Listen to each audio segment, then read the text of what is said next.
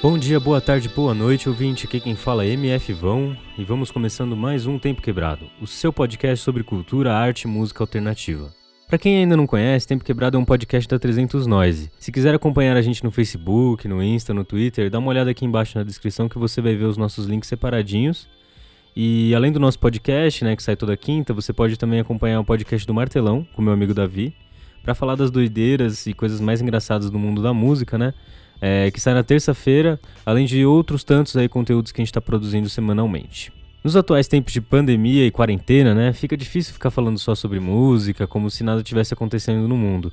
Então a gente decidiu criar essa série aí de episódios que vai durar até o final de abril, para falar um pouquinho do que vem acontecendo durante esse período de crise, né? Tendo com nosso foco principal a cultura, mas falando também de outras coisas. No último episódio eu falei um pouquinho sobre globalização, sobre o coronavírus e sobre a música pop é, tentando fazer uma análise aí do que, que seria esse momento que a gente está vivendo, de globalização neoliberal, de como essa crise que a gente vive hoje em dia foi construída. É, Para o episódio de hoje, especificamente, a gente vai falar um pouquinho sobre como anda o financiamento da cultura no Brasil e o que esperar né, para esses próximos tempos de quarentena e de reclusão social, como é que vai ficar o caso da cultura.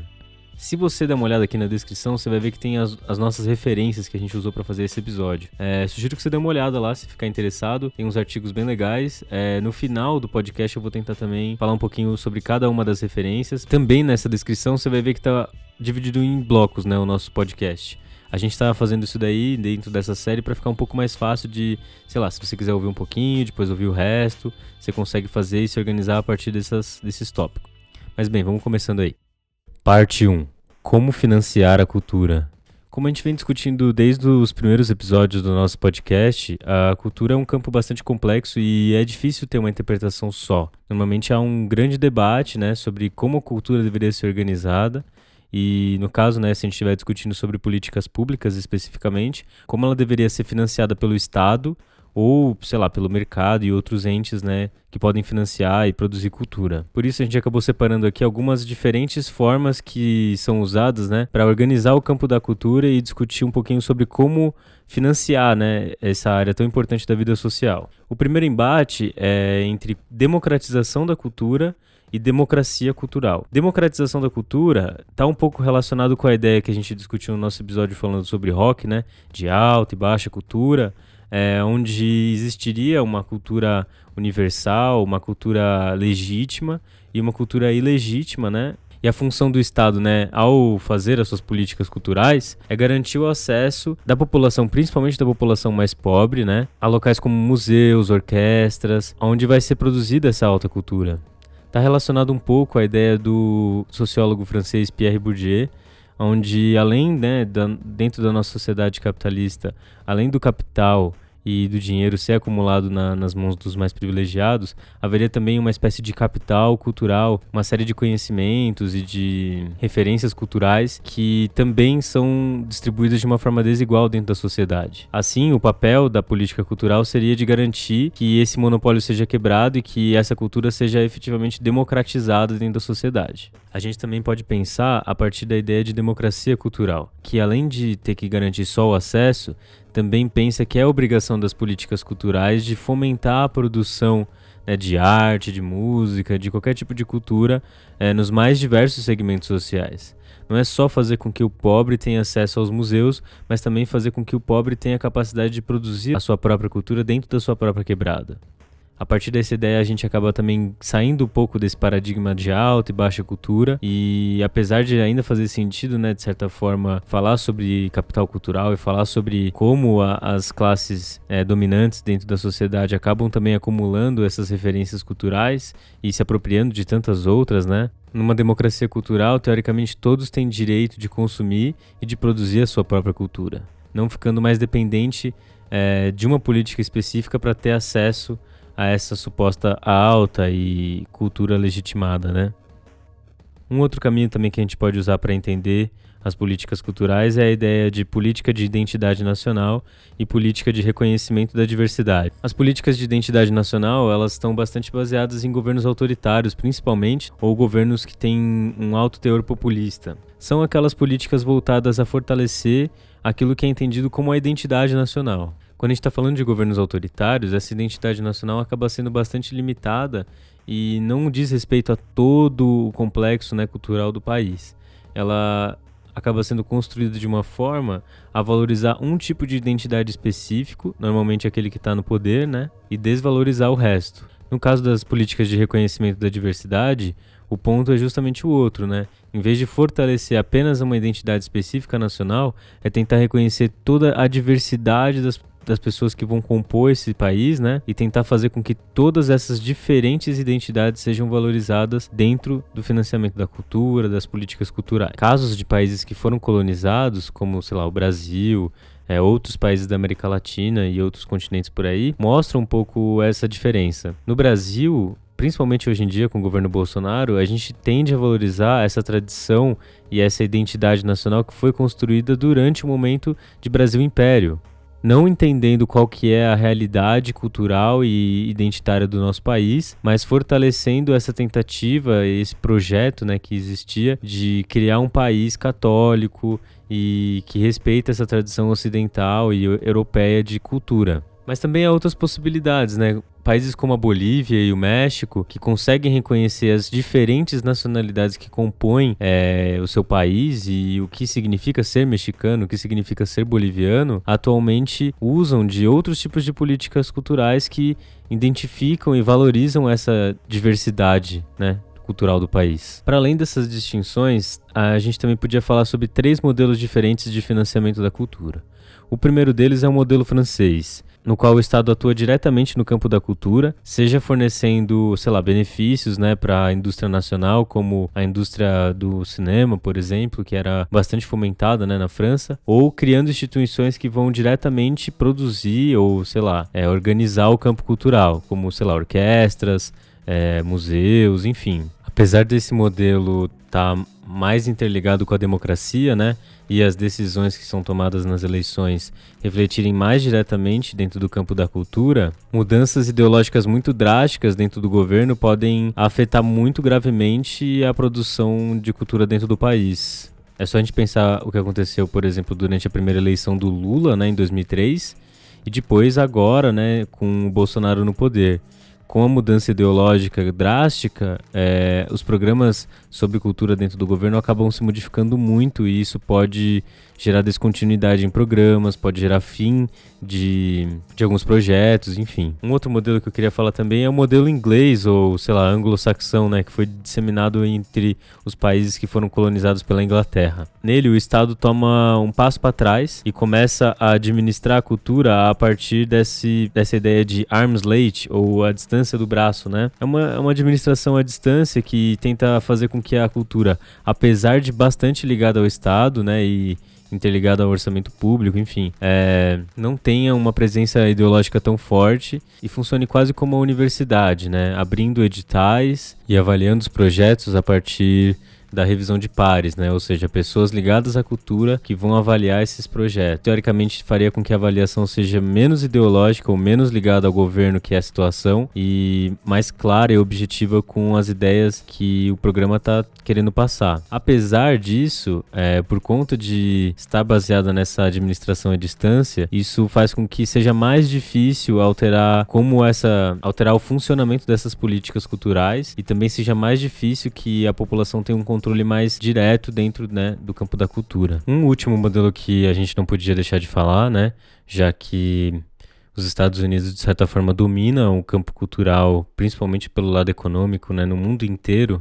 O modelo americano está bastante baseado na filantropia e no financiamento privado, basicamente dependendo de doações e de investimento das empresas mesmo. A ideia é usar das doações como uma forma de incentivo fiscal. Então, quem doa para a cultura nos Estados Unidos acaba de uma forma ou de outra é, abonando essa doação do seu imposto, seja imposto, sei lá, do Estado ou, sei lá, de renda, tanto faz.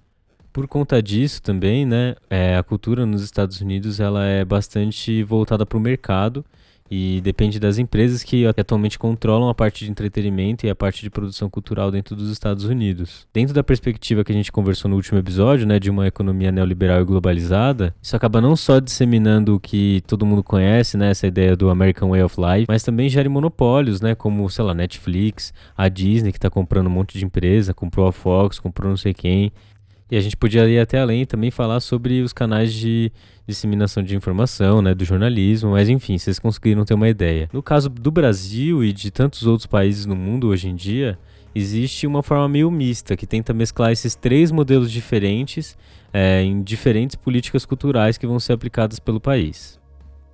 Parte 2. Alguns exemplos do financiamento no Brasil. No Brasil mesmo tem uma infinidade de programas voltados para a cultura e é difícil a gente separar o que significa financiar a cultura, o que é financiar o esporte, o que é financiar a educação, saúde, lazer, enfim. Mas ainda assim, alguns órgãos específicos né, que a gente pode dar uma olhada e tentar entender como é que vem funcionando né, o financiamento da cultura dentro do nosso país. Começando com o nosso Ministério da Cultura, o MINC, que hoje em dia é a Secretaria da Cultura, né, que faz parte do Ministério do Turismo. O MINC foi criado em 1985 pelo decreto 91.144 do dia 15 de março, né, durante o governo Sarney. E durante a, sua curta história de vida, né, passou por uma série de reformulações e tal. Durante o governo Collor, inclusive, foi transformado também em secretaria, que era uma secretaria especial que fazia parte do gabinete da presidência. Foi reformulado e transformado de novo em ministério. E durante o governo Lula, né, pelo menos no, no primeiro mandato, ele foi meio que reformulado também para se adaptar ao novo projeto né, de social-democracia petista que nascia no começo dos anos 2000. Acho que o principal ponto quando a gente está falando sobre o Ministério da Cultura durante o governo petista é de pensar a perspectiva de economia criativa, né? ou seja, ver o campo da cultura também como uma parte importante da economia que pode ajudar o país a, a, se desenvolver e crescer, né? E falar um pouquinho sobre o Gilberto Gil, que foi o principal ministro da cultura durante o governo petista e desenvolveu programas como o Cultura Viva, que fortalecia essa ideia de democracia cultural a partir de incentivos fiscais e tal. Talvez seja nesse momento que o Brasil tenha tido uma política cultural mais ampla e mais democrática na sua história. Atualmente, né, como a gente bem sabe, ele foi transformado em uma secretaria especial, é, primeiro ficando na, no Ministério da Cidadania, né, do Osmar Terra, e depois sendo transferido para o Ministério do Turismo. É importante não esquecer que o último secretário da Cultura, inclusive, foi aquele cuzão do Roberto Alvim, né, que fez aquele pronunciamento claramente nazista, e que de só já fala bastante sobre o governo Bolsonaro, né? É a ideia de fortalecer essa identidade nacional, que é tradicionalista, etc., mas na verdade que retorna às bases do, da colonização e da ideia de que o Brasil deveria fortalecer o, os valores católicos, os valores da família, a beleza na arte, essa ideia de alta cultura que a gente já falou já. Hoje em dia, a gente vive um novo momento de confusão dentro desse ministério que se tornou secretaria e agora demitiu o o secretário nazista, né? A Regina Duarte assumiu. Além de ela falar a retórica bolsonarista, né, de que vai tentar fazer com que essa secretaria se torne mais eficiente no gasto dentro da cultura, ela não tem muito claramente um plano a ser seguido, né? O que ela vai fazer é seguir os preceitos desse governo bolsonarista, ou seja, diminuir o gasto social, tornar ele, abre aspas, mais eficiente, né? Ou seja, cortar dos planos que eles não consideram politicamente viáveis, politicamente interessantes e fortalecer é, a sua base eleitoral, fortalecer, fortalecer o seu poder e tentar uma reeleição nas próximas eleições aí de 2022. Um outro ponto interessante de se falar é a Lei de Incentivo à Cultura, ou a Lei Rouanet, né, que está ligada ao Ministério da Cultura, que agora se tornou secretaria. Ela funciona como uma mistura do modelo americano com o modelo inglês, ou seja, o governo indica pares para avaliar né, projetos culturais e a partir dos editais que eles lançam, é, esses projetos podem chegar nas empresas e pedir um financiamento, né? E a empresa que financia esses projetos tem abono na hora de pagar os seus impostos. Essa lei foi criada durante o governo Collor, por incrível que possa parecer. É, Rouanet, inclusive, é, foi o secretário barra ministro, né? Fez essa lei e hoje em dia ela está mais ou menos na mesma ideia que todo o cenário da cultura, né, dentro do governo federal. Vem sendo drasticamente cortada, né, ou dentro da retórica que eles usam, né, dentro da fala deles, se tornando ela mais eficiente e gastando com menos projetos que na cabeça deles não são cultura, né? E o que a maioria das pessoas temem é que o governo comece a influenciar cada vez mais a escolha de quais projetos vão ser aprovados e quais não vão ser. Por fim, um último programa que eu queria falar é o programa Vai, da cidade de São Paulo. É um programa de cultura né, da cidade que foi desenvolvido durante o governo da Marta Suplicy, em 2003, quando ela era, ainda era do PT, e tem como principal objetivo fomentar projetos culturais da juventude, né, entre 18 e 29 anos, e periféricos, ou seja, fazer com que a cultura chegue na periferia a partir dos seus próprios jovens, né? É uma ideia bastante inovadora, bastante recente, né, como eu falei, é de 2003, mas já traz ótimos resultados.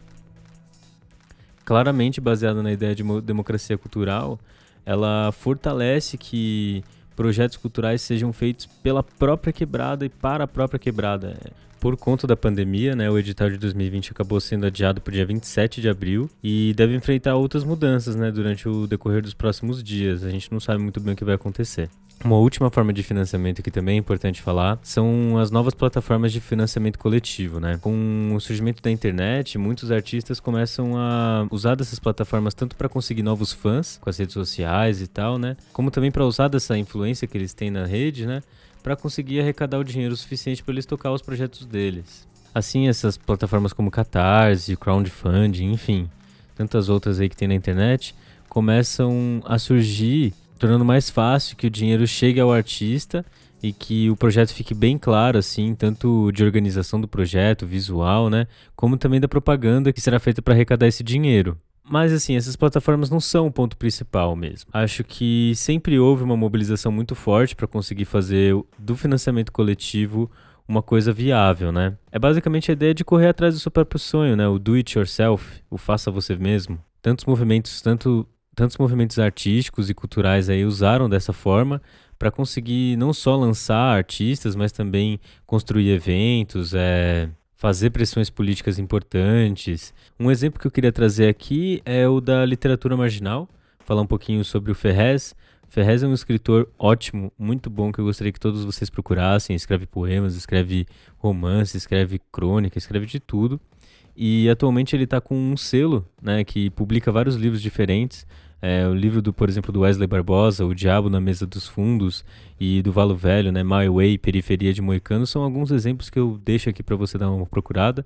E o site deles vai estar tá na descrição do nosso podcast, dá uma olhada lá. É interessante ver como eles conseguiram usar desse financiamento coletivo, não necessariamente pela internet, mas também a partir dessas ferramentas da internet, para criar um movimento próprio. Às vezes é, é na intersecção entre esses diversos programas que eu falei, seja o Cultura Viva, seja o programa Vai ou essas plataformas de financiamento coletivo, que vários artistas hoje em dia vêm conseguindo crescer e fazer um nome por conta própria, né? Mas ainda assim, resta diversas perguntas que a gente tem que responder com relação tanto ao coronavírus, né, que vai mudar a forma com que a cultura vem sendo feita no nosso país, como também é, qual que é o papel dessas plataformas dentro da nossa sociedade. Parte 3. O que o Video 19 vai fazer com a cultura? Ainda é muito cedo para saber o que vai acontecer nos próximos meses, mas algumas coisas eu acho que a gente já consegue discutir. Primeiro, é sempre importante né, reafirmar a necessidade da gente evitar aglomerações e evitar que o vírus se espalhe ainda mais dentro da nossa população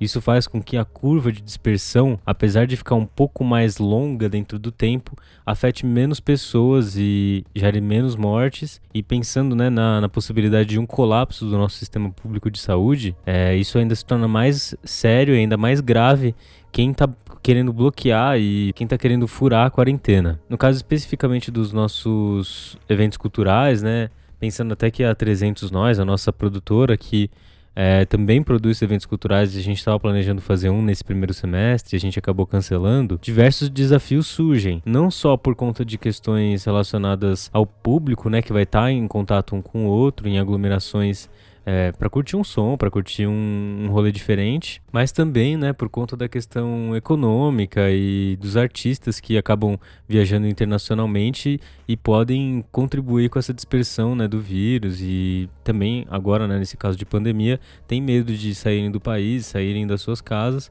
para não ser infectado pelo vírus e correr risco de saúde. Mas eu vejo que assim, né, apesar das lives ajudarem bastante a gente a passar o nosso tempo trancado em casa nesses próximos meses, o streaming e essas plataformas virtuais não vão resolver o problema da cultura dentro do nosso Brasilzão aqui. Essas plataformas, né, elas estão ligadas ao, ao esquema financeiro internacional e é bastante perigoso a gente relegar a elas que resolvam a, a cultura. Como a gente falou aqui, tem vários paradigmas diferentes, várias formas de, de se pensar o financiamento da cultura e deixar aberto simplesmente ao mercado, como é o caso dos Estados Unidos, abre ao monopólio e dificulta que outras formas de cultura menos comerciais consigam crescer. No caso especificamente do Brasil, é, eu vejo que a gente tem um problema sério e é um problema estrutural. Quando eu digo estrutural, eu digo com relação à sociedade como um todo, né? Como eu falei, é difícil pensar o financiamento da cultura, é difícil pensar a forma com que o Estado vai atuar dentro da cultura sem pensar o resto da sociedade, como é, questão democrática, a questão política, a questão econômica, a questão de saúde, lazer, enfim. A gente tem um problema histórico, né?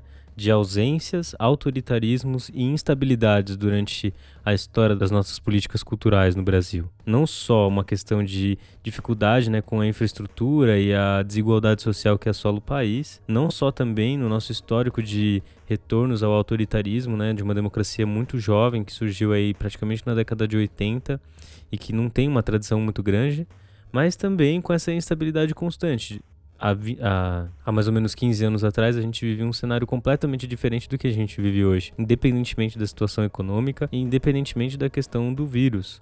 O fato de a gente ter um governo autoritário no poder agora e ter tido um governo um pouco mais liberal antes, mostra como a gente não tem uma cultura democrática que mantém certos aspectos da nossa sociedade independentemente do que aconteça. Não existe um consenso dentro do nosso Brasil sobre o que é cultura, sobre como a cultura deveria ser financiada, e também não existe uma discussão muito aberta sobre isso daí fora né, desses meios acadêmicos e dos meios políticos já.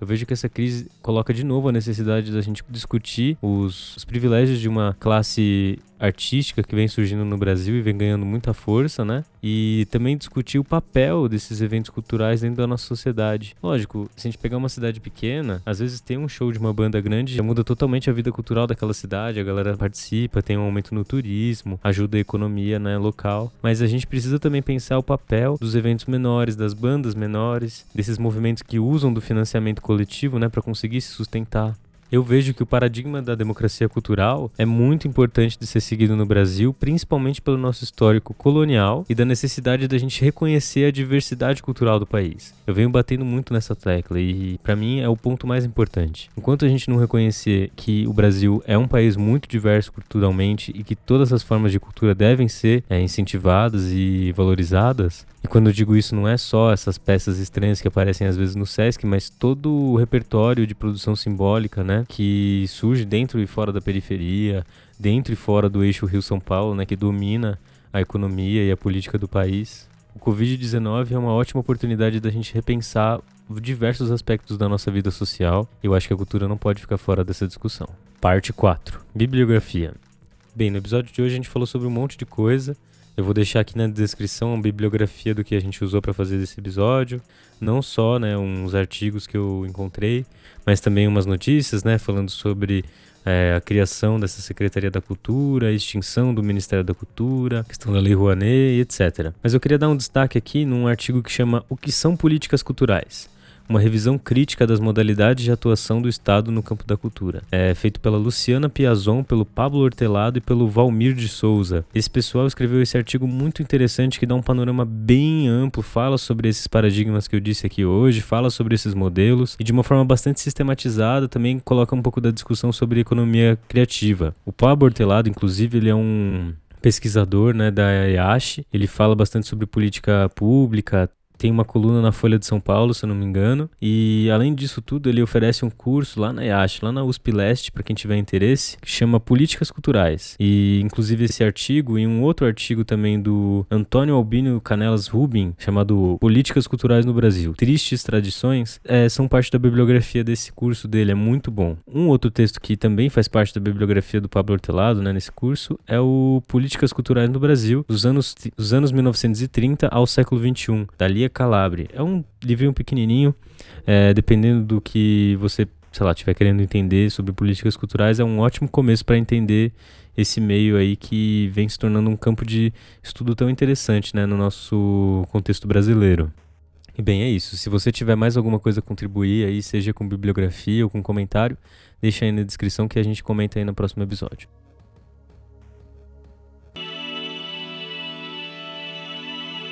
Bem, é isso, rapaziada. Obrigado por terem ouvido até aqui. Lembrando que a gente está indo ao ar toda quinta-feira e o podcast do Martelão está indo ao ar toda terça-feira com meu amigo Davi. É, não esquece de seguir a gente nas redes sociais, deixar aí um comentário falando o que achou. Se puder compartilhar com os amigos também agradeço. E é isso, até semana que vem. Valeu!